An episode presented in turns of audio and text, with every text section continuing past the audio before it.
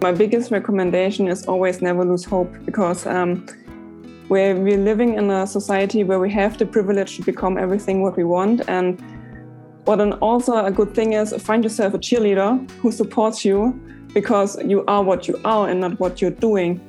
Such inspiring words by Sabrina Disco, who is today's guest on this podcast, the Ariane Vera podcast. I am happy, so happy to share this with you today. Sabrina Disco is female performance coach. She is a nutritionist and she's also a former high performance track athlete.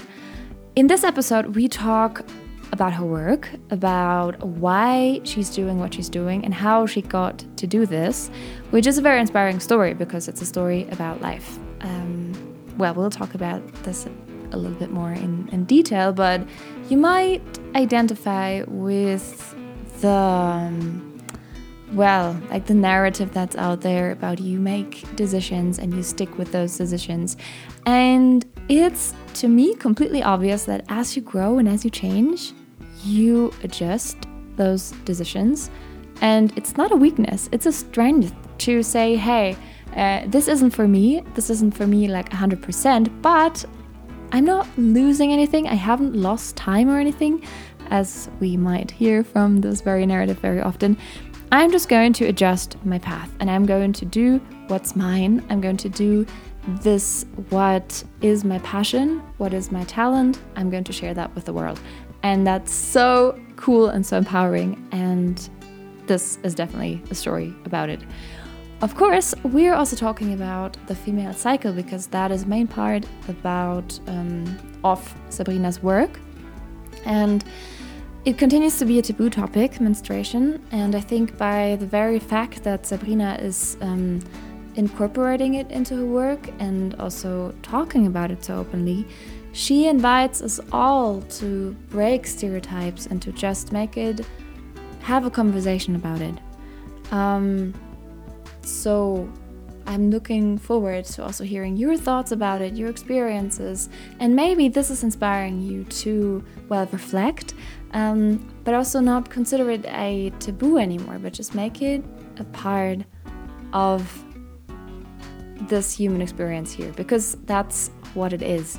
And um, unfortunately, a lot of things out there are tailored to male bodies and to the male experience and I think it's um, important for us all to become aware of that and to also invite all realities into this narrative.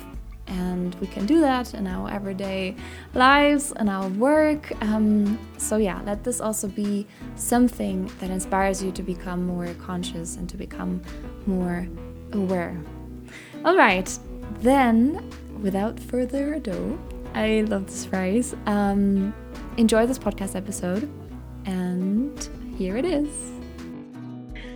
Hello, everyone, and welcome to another episode of this podcast. I am so happy to have this conversation and to share this conversation with you.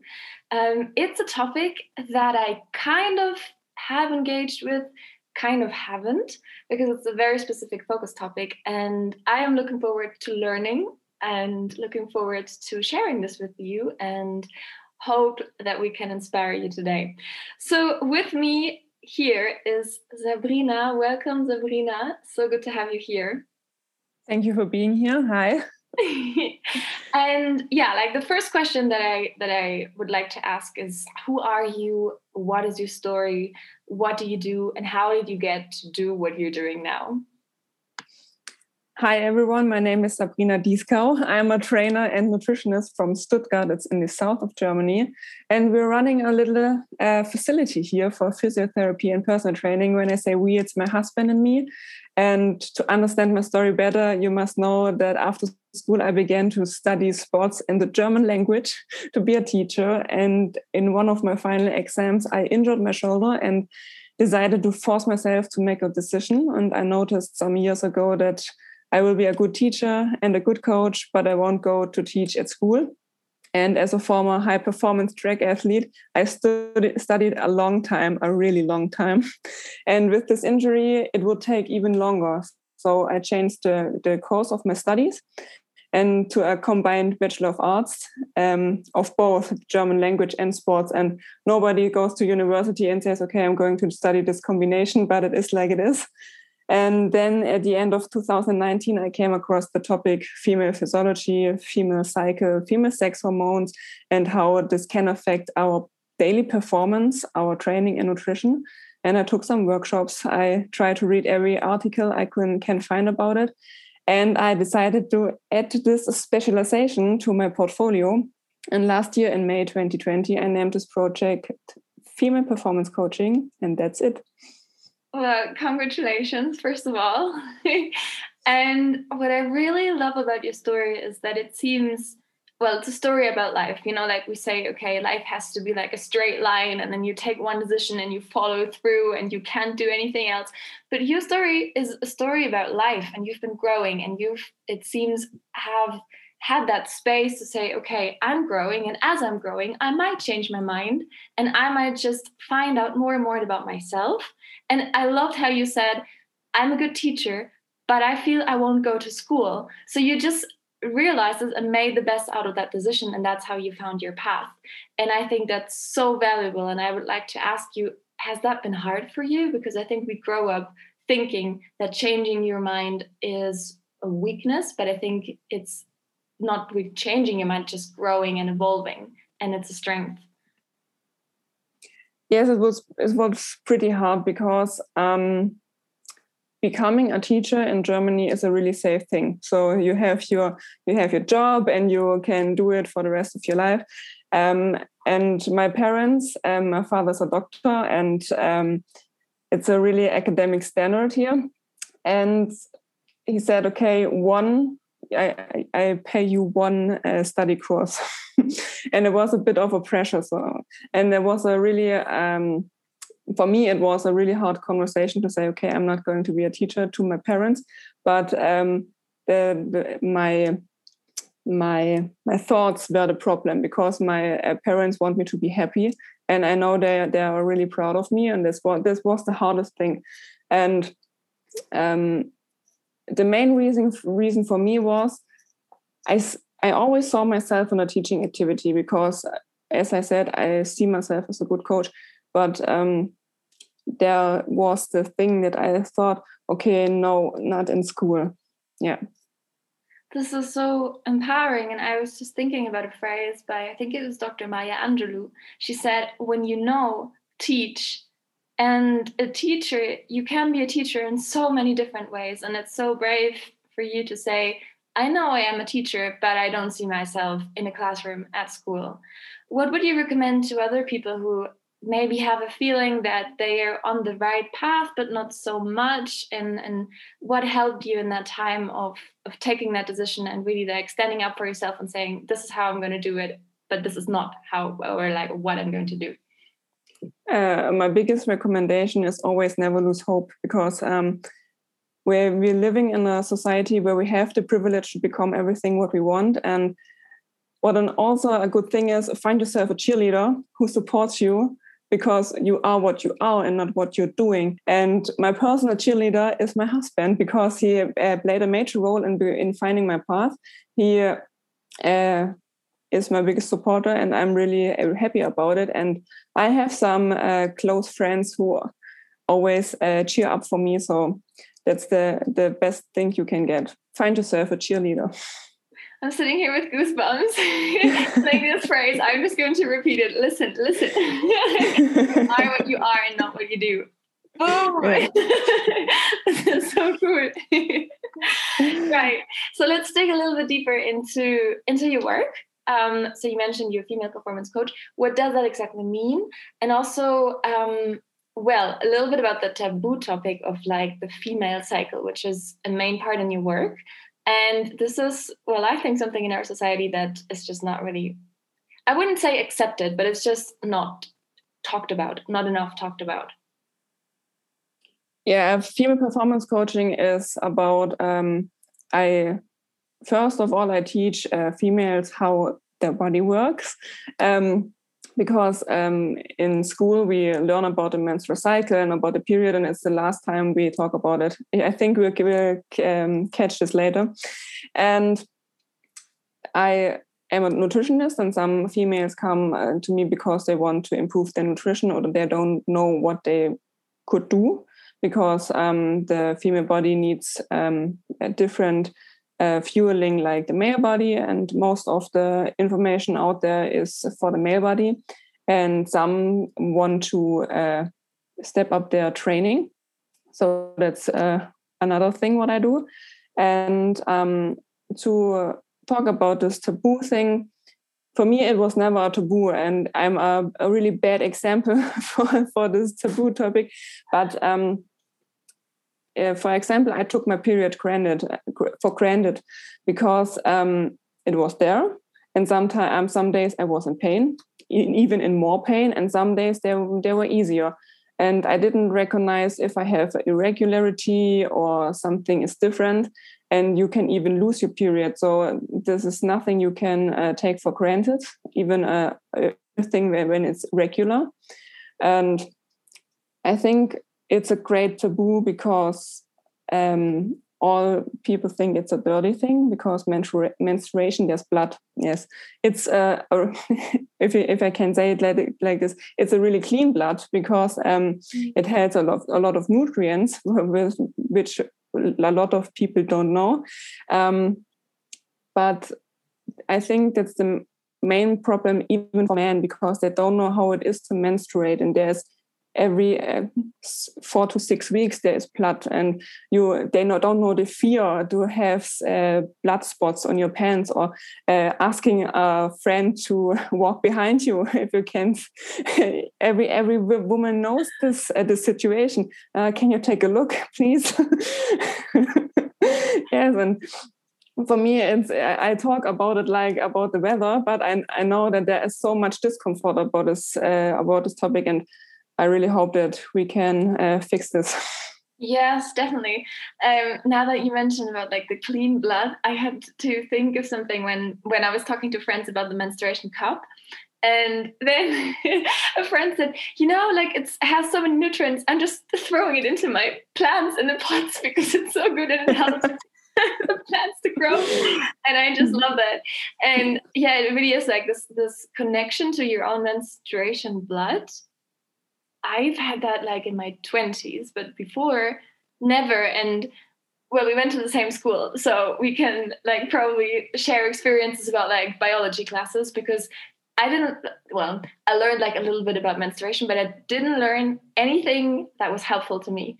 And when I was 23, 24, that was the first time I was conscious about the fact that I couldn't get pregnant all the time this is so sad. I'm so embarrassed. Well, not embarrassed about it, but I'm just thinking like, what did go wrong? And how can we change this? And how can we also change how you said the narrative about it? Because like why should i feel ashamed when i have bloodstains on my jeans it's the most normal thing on earth. And we should really break this taboo topic because a lot of people on this earth menstruate and it's the most normal thing and most empowering thing on earth. So i think it really helps that we like step by step just talk about it more openly. Like i said like you were talking about the weather.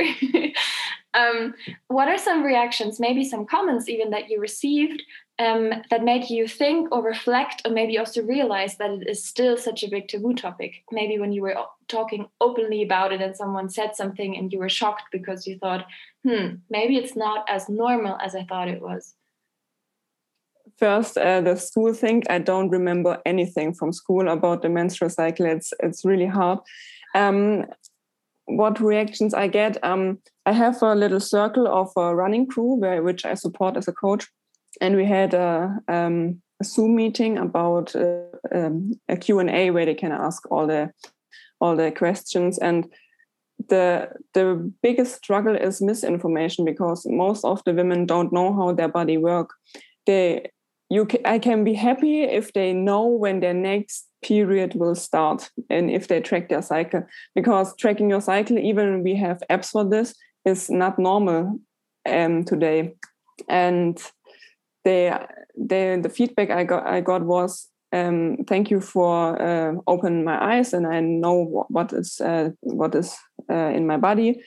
And this is the biggest problem. There is this misinformation, and you um, ignore your what's what's with your period. That's the, my biggest problem. I never received any comment about um, this is a dirty topic. I don't want to talk about it.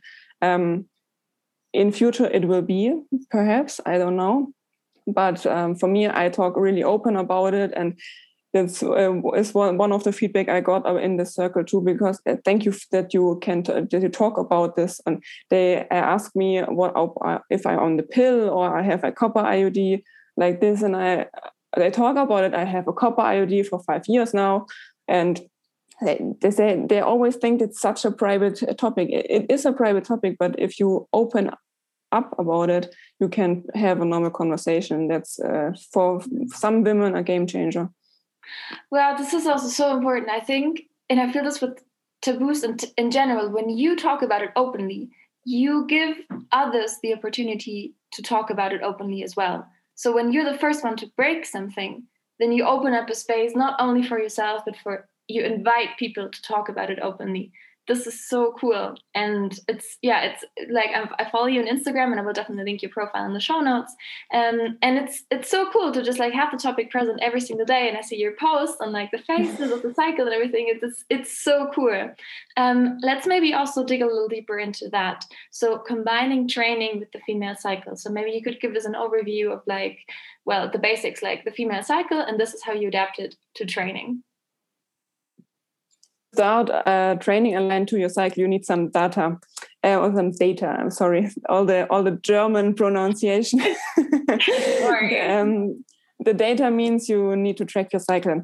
Uh, you can use an app or paper and pen. Um, I always say um, when I was, I don't know, um, when I went to the doctor the first time, uh, I don't know, but I got a little calendar where I could mark my period days and this is what was the point where I started. And I, I have almost 10 year of data of my, of my cycle because I had a really good doctor who said, here is a, this little calendar.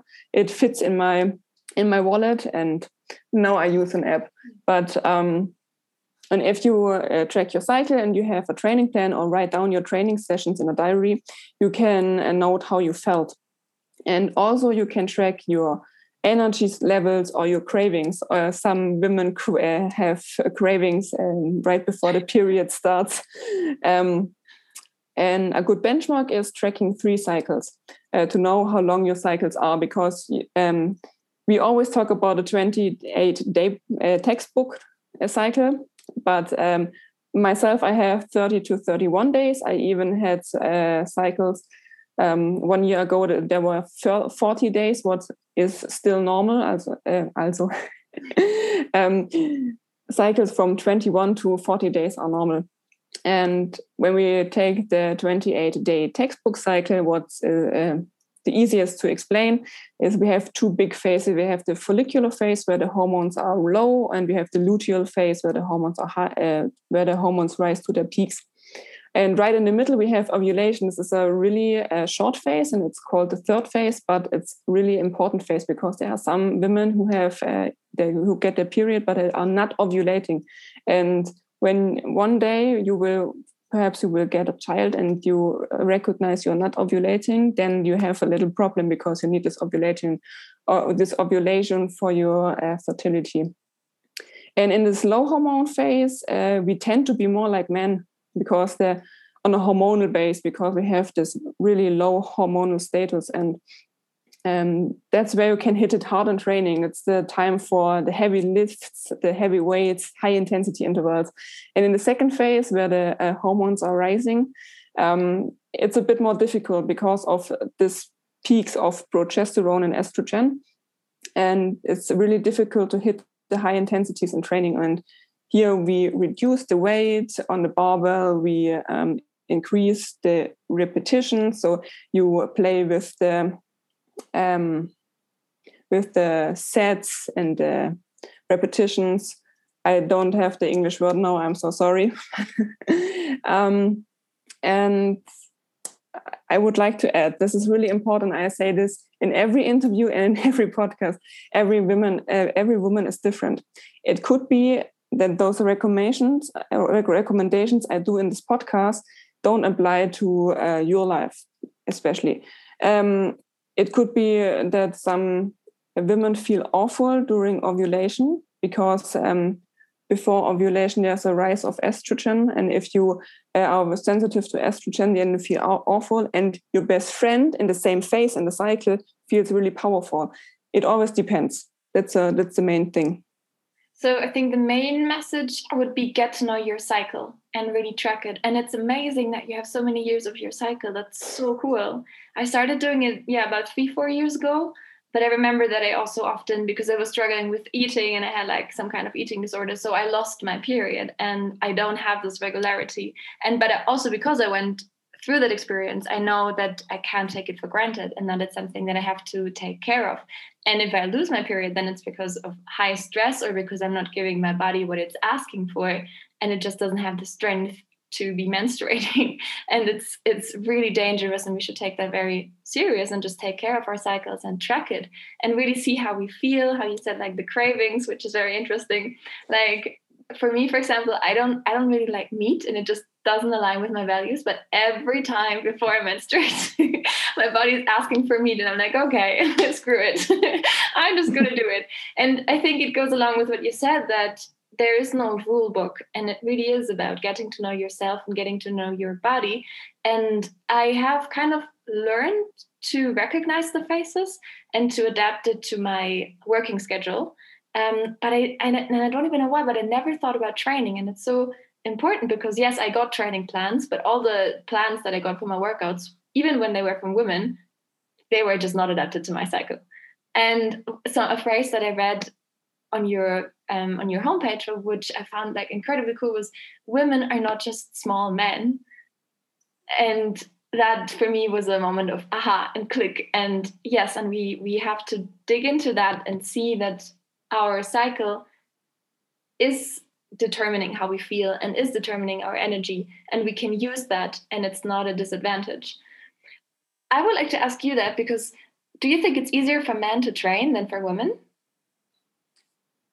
I think um, on a physiological base yes because you have um, the testosterone um, female bodies also carry testosterone but um, men have a really stable hormonal status um, day in, day out, every month, over the lifetime. Okay, at the end of the lifetime, when you get older, the testosterone will a bit uh, flatten, but um, as a female, your hormones fluctuate every month or every cycle, and you have these fluctuations. And um, at the second phase, we have uh, a rise of progesterone, and progesterone is catabolic and and that means your muscles break down more easily. And in this phase it's um, harder to train it's harder to hit the high intensities and you have to cover it with nutrition. So yeah in a, in some uh, in some things or in some reasons for men is it is um, more easy yes because nature wants them to be strong lean and fast. This is the the purpose of nature for men and our purpose is to uh, carry a child. Uh, i know it's really difficult when we uh, fight for equal rights for women uh, in in nowadays but um, from, a, from a, the standpoint of nature it is our purpose to carry this child and not to uh, have live, live, have uh, lift heavy weights in the weight room. I'm sorry. Don't worry. Yeah. Yeah so so true. Like yeah so, so many thoughts popping up. um, maybe now that you've mentioned um, nutrition, also, well, yeah, it almost has become a religion of like, do this, don't do that, uh, don't mention this, and like so many opinion on this. But how do you include nutrition in your training, but also considering your female cycle in a healthy way that's good for your body? Um, I also I agree with the topic nutrition. It's a really it's one of my uh, dislike topics um, because I, am a nutritionist, but um, there is so much uh, information on social media, and um, I I really want to say there is no nutrition that fits every human on this planet. Um, it's such an individual thing, and it come there come some things into play like uh, what you ethical think, what your morality standards are. And for me myself i see nutrition as a fuel because i don't you always say in germany you have to enjoy your your your food that's right but eh, for me it's prime fuel because you need to fuel your body what you do and for training and especially for women it is you have to it would be um, it would be great if you eat something before you train because um, you can use it use this as fuel during training because we women need this fuel. Um, or even after training you need to eat again. So you have this uh, uh this pre-workout and this post-workout thing. And for me i had a long period in my life where i um, did the ketogenic diet. It's always it's fat based you cut out the carbs and you uh, level up the, the fat intake. And for me, it was the worst thing I could do because I gained um, some puppy fat and I get a, a, a round face. Uh, I had some like fat in my face. It was not not the the beautifulest thing, but um, I still do track and field. Um, I did it as a high performance athlete in school, and then I got injured and and so on. But I always do it. And I was like a second slower because I fueled my body faults. This uh, in, in, in sprinting, one second is huge. And um, for me, was the biggest game changer in my personal nutrition. You need every macro, macronutrient um, because you need protein, especially as a woman. And the recommendations for women are pretty low. You, they always say you need 1.8 gram per kilogram, but I ramp my uh, my coaches up to 1.2, 1.5, even to two grams protein per um, kilogram of body weight. It depends on what you do, and that's uh, a main thing for uh, keeping your muscles. Or don't be afraid of carbs because there are good carbs, and we need carbs and especially in the second phase of our cycle, for our metabolism, the carbs are crucial in this phase. And our body in, can, in the luteal phase, can't access the own uh, energy stores. You need to fuel it. You need to take it uh, through your nutrition. And also don't be afraid don't be afraid of fat. We had we always had we had in the 90s the low carb thing and then we had the low fat thing. And for women you need all the macronutrients. And don't be afraid of this. You need always if, even if you just snack you need everything on your plate. And what i always say for me and for my for the women i coach if you're an active female, you have to feed your body and you have to work with it and not against it. And that's the major thing. Yes, especially you have to work with it and not yeah. against it. Because I feel that we are educated to criticize our bodies and there's so much out there that tells us you're not enough and you shouldn't do this and you shouldn't do that. And as you said it's also sometimes so contradictory because then you have like in the 90s this diet in the like 80s this diet and then you should do this and do that. And it's it's so confusing but what you brought it down to or broke it down to like you have to work with your body. It's so empowering. And I mean, it also motivates you to get to know your body and and really listen to it and listen to your own inner voice. Because if your body is telling you, like, if it's tired and you should sleep, just listen to it. like, if you're really attentive, your body tells you exactly what you should do. Yeah, and uh, you mentioned rest or, or regeneration is for women different than men. You need in some phases you need just more rest and fueling your body won't make you fat. That's the main thing. All the females think if I eat more, I'm going to gain weight. Um, I don't think that this will be because you need to fuel for what you do. If you get up and get your 10K steps in, then you burn calories and then you do your training, then you do your high intensity training, then you go for another walk with your dog, and you um, have so much activity, you have to cope this with nutrition. And in general, it's more than you think. And we uh, we we as females think we have to restrict calories because we want to lean up. But the, the problem is that your hormones don't like this because um, restrict calories means you're putting stress on your body and the female body don't um, cope stress very well and that's that's a problem and we need to um, invite you our bodies because we can work with it. There will be there will be some change it will be hard to eat more. Um, when i started to eat more because and more regularly this was my main thing. I uh, had uh, uh, two meals and then five to six hours i had the next meal and um, the female body um, is for retro, regular meals um, and at the at, yes, and at, at the beginning it's so much and of course you will at the um, at the beginning you will gain weight because you have more food in your body. And it, it has to adapt to it but um, two to three months later you will have another physique if you want this is so cool and so interesting and so important also because it's like basically what you said also about like the, men, the female cycle misinformation. And it's so important to just like get the right information.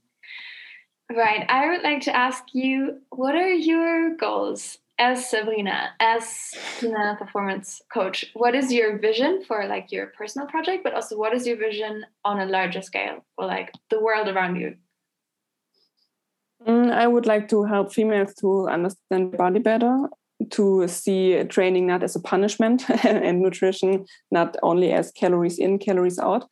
And there's so much more about it. And I have a lot of intrinsic motivation motivation because I'm so grateful for what I have and what I can do. And even on on bad days, I always say, life is good.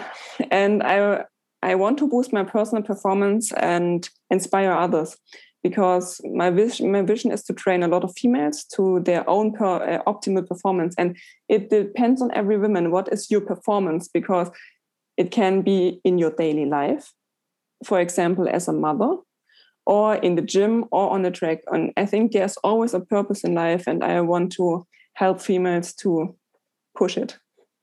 Wow, yeah, you definitely are inspiring just by the fact that you're doing what you're passionate about you you like really like spread this energy. And i will i will add like a personal question if i may. Yes. so in my case what would be like a sense of like a healthy training or like what should i focus on? So like i'm 26 years. I like running. I like swimming. I don't really have access to a pool right now so like running. Um, and i like strength training like all the home workouts is okay but it's not really something that i super much enjoy. I like snacking. And my my main goal is just like to yeah to listen to my body and to be healthy and to like i like for me my personal motivation wouldn't be i'm working out so i look in a certain way i apply with a certain standard like that really isn't that puts a lot of pressure on me if i follow this and i have in the past and luckily i just got rid of that. And now my main goal is like to be happy and healthy mentally and physically because when i run i feel that i feel better. So what could i what are things that i should be careful about or that i should be focusing on? For the nutrition thing, um, if you like snacking, um, I'm also a, a good snacker. Um, I recommend if you do, uh, if you have a snack, because um, um, you have you need to have all the macro, macronutrients. You need some protein, some fat, and some uh, some carbs. Um, snacking is not a bad thing. I know everybody is saying, "Oh, snacking is a bad thing," but focus on regular meals because as a woman you can eat all three and a half to four hours and it's um, it, it depends on how long your day is but you can uh, come up to four to five meals and that's okay. And a snack is a meal if you have all the macronutrients. That's the thing. Okay. regular meals for women is a good thing. Try it out. And um, there are some women who say okay for me it's better three meals a day. Um, I personally I'm at four meals at the moment. Sometimes I need a, a fifth one, but that's okay. And always fo- focus on um, the three macronutrients because it's more satisfying. You can prevent cravings if you want. And in the second phase, it's totally okay. First, to eat more because you're building tissue, you're building the tissue in your uterus, and therefore you need energy. and this that's the problem you can you can say oh i need to restrict my carbs because i want to lose weight but in this phase you need more carbs and when you restrict it you can that's a circle where you can't uh, get it like you want. Um, genau for the training aspects um, you don't need to uh, do the resistance training if you don't like it because you're 26 years old you're in uh, a perfect hormonal state. Um, if you do the running and the swimming you can try to do some intervals in the first phase like um, some women always do the same course of running the same pace the same duration and that's it. Uh, but in the first phase you can do some sprints if you want. Um, if you if you're a runner all of most of them didn't do sprints in a long time so that's a good thing to boost the metabolism to uh, uh, have a, another impact in training. And the longer runs or the longer intervals are in the second phase. And you will feel it in the longer run that in the second phase it's much easier to do this. For swimming um, do it like this. You can do some short swimming intervals if you want in the first phase and in the second phase you go do your lines. Yes like I, I, know that a lot of people say it's so boring but like i enjoy it so much like to just like swim from one side to the other. It's like mm-hmm. so meditative. I just love it. Um, and do you think that contraception methods mess up a little bit with your cycle and also like how you perceive it and your training and nutrition uh, yes, the the pill does affect our performance, and usually a female athlete who's on the pill uh, wastes potential, a lot of Crazy. potential, because the pill suppresses your natural hormones. You don't have a natural cycle, and you don't have a natural period when you come off the pill. Uh, normally, you have 21 days on the pill, and then you have a sugar pill week or um, a week without uh, without a pill, and then you're bleeding. It's not your natural period, um, and you also don't have this natural hormonal fluctuations. Um, that's a problem, and everything is shut down when you're on the pill. So you can't uh, adapt your cycle or your training to your cycle because you don't have a natural cycle. I can train females who are on the pill and who uh, enjoy i say enjoy being on the pill because there are some um, females who don't feel good when they uh, take the pill or they gain weight or something like this but there are also females who um, have no problem with the pill. I can train them. We need to adapt this to this new hormonal cycle that the pill um, gives. And then there is uh, the copper iud or the hormonal iud and we have to defer because the copper IUD is like a natural cycle because you don't have uh, hormones in your body, and the hormonal IUD is um, a bit difficult because um, in most times the women stop bleeding, you don't have a period, and you start ovulating one year after you have implanted this IUD. There's one year without ovulation it can be uh, six months without ovulation. It depends on the on the woman. And then you have to take a deeper look because you have to do the tracking on another um, on another stage because um, you have to be very conscious about your body and track other signs than your period when you're on this hormonal IUD. Yes, but I think the most impact does the pill give. That's crazy. Yeah, that's definitely also another taboo topic that I feel we should also include in schools, like contraception methods. Mm-hmm. Yes. Like for those who are listening to the podcast episode and like, I want to like ask you all my questions. um, how do we find you? Where do we find you? And um, yeah, well, I, I'll definitely going to link everything in the show notes, but maybe just to like hear from you, how can we find you? Uh, you can reach out to me on Instagram. You will link it as so I won't spell it. it's female performance coaching with some dots in it. Um, and I have a website. It's female, uh, I think it's slash performance or minus performance dot de because I am in Germany. And you can write me an email because I have this contact thing. Um, like you're listening now, I I'm able to speak English. um, you find the contact thing on my on my website, and there you can reach out to me. Yes. Yes, this is fantastic. Well, thank you so much. This has been so empowering, so inspiring, and it's so cool to just like also like watch you talk about the topic that I know you like completely passionate about because that's that's what you like share. it's yes. amazing, and thank you for yeah for for breaking taboos, for empowering us, for inspiring us all. It's so important, and I'm so looking forward to seeing well everything that's going to come. Thank you for having me. It was a great honor. Thanks. Thank you. Bye. Bye.